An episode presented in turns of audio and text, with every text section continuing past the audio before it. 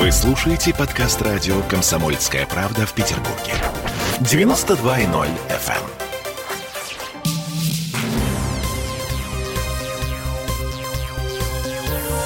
Темы дня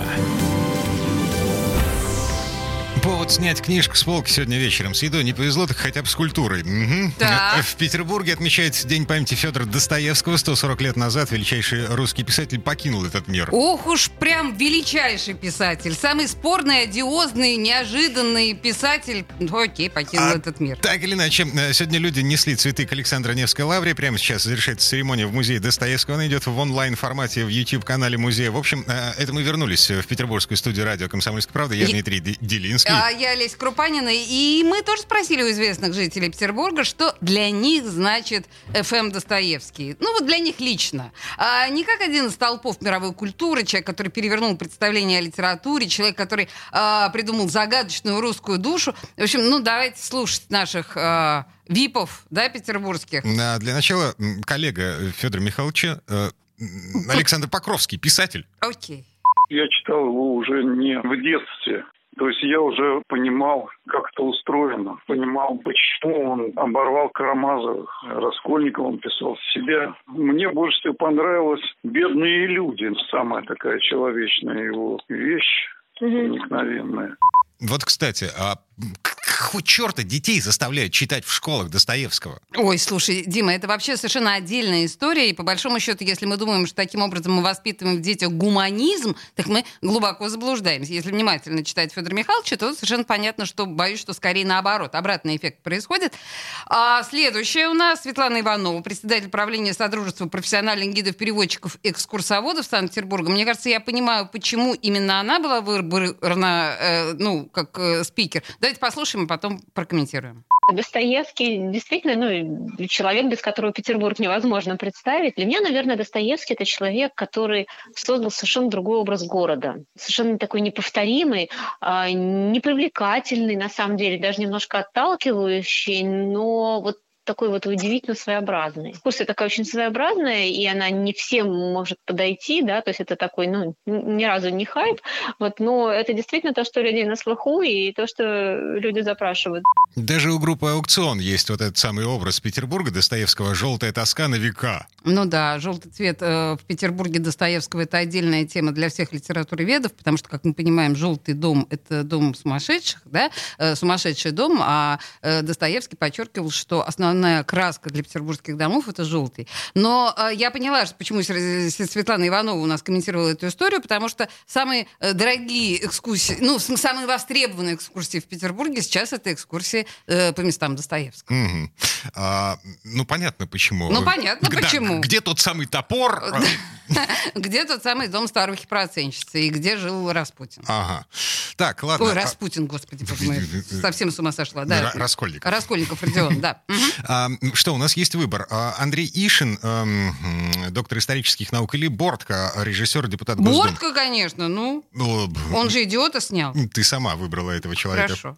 Величайший писатель мирового класса. Очень интересно его читать. Он очень много для меня сделал, написал. Роман «Идиот», я его экранизировал. Депутат Госдумы, Оказался кинорежиссер. краток. А это, Роман- во-первых. Во-вторых, дико скучен. Я не, не ожидал от него такого.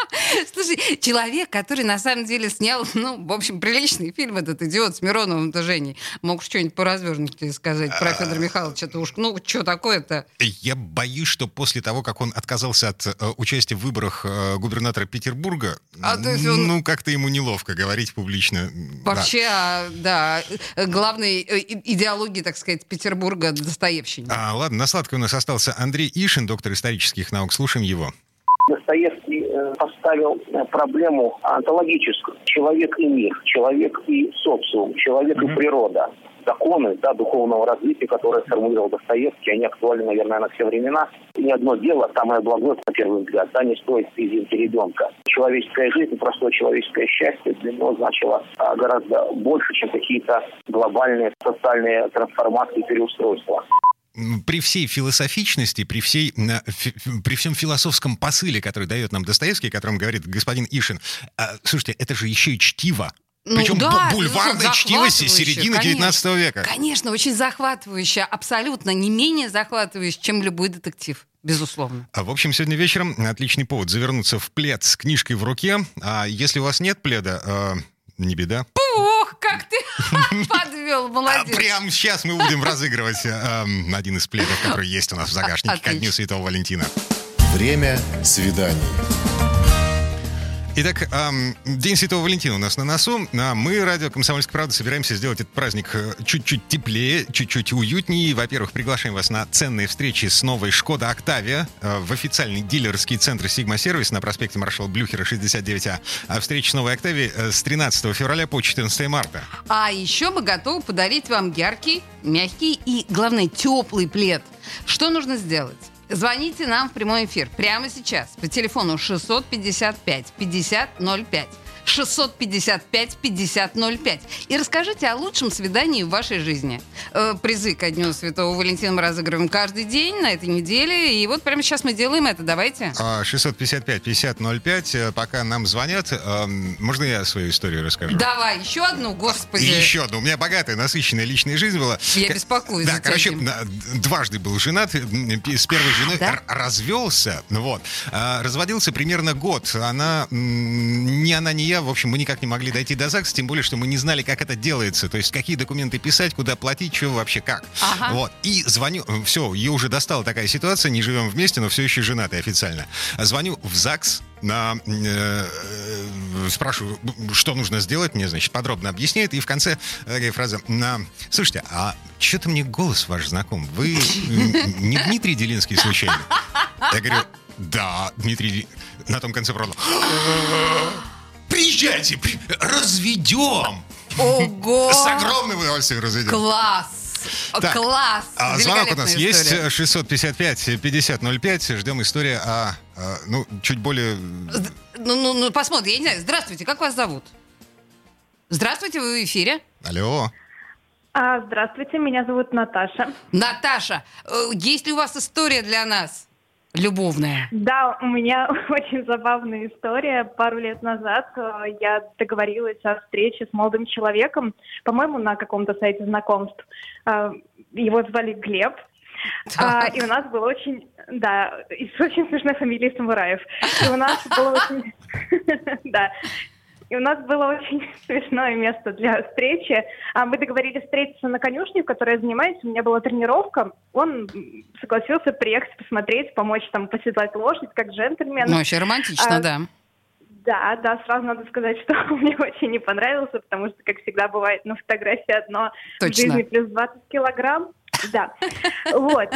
И произошло абсолютно удивительное событие. Мой конь, на котором я очень давно занимаюсь, впервые в жизни легнул человека. И, естественно, этот был тот несимпатичный молодой человек. Попал он прямо в ногу Глебу.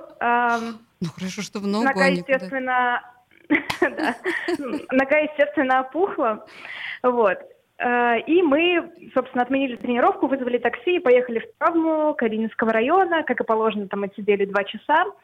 Э, Попали на прием к травматологу, зашли вдвоем, начали объяснять, что там произошло, и травматолог сказал Глебу, чтобы он шел дальше на рентген.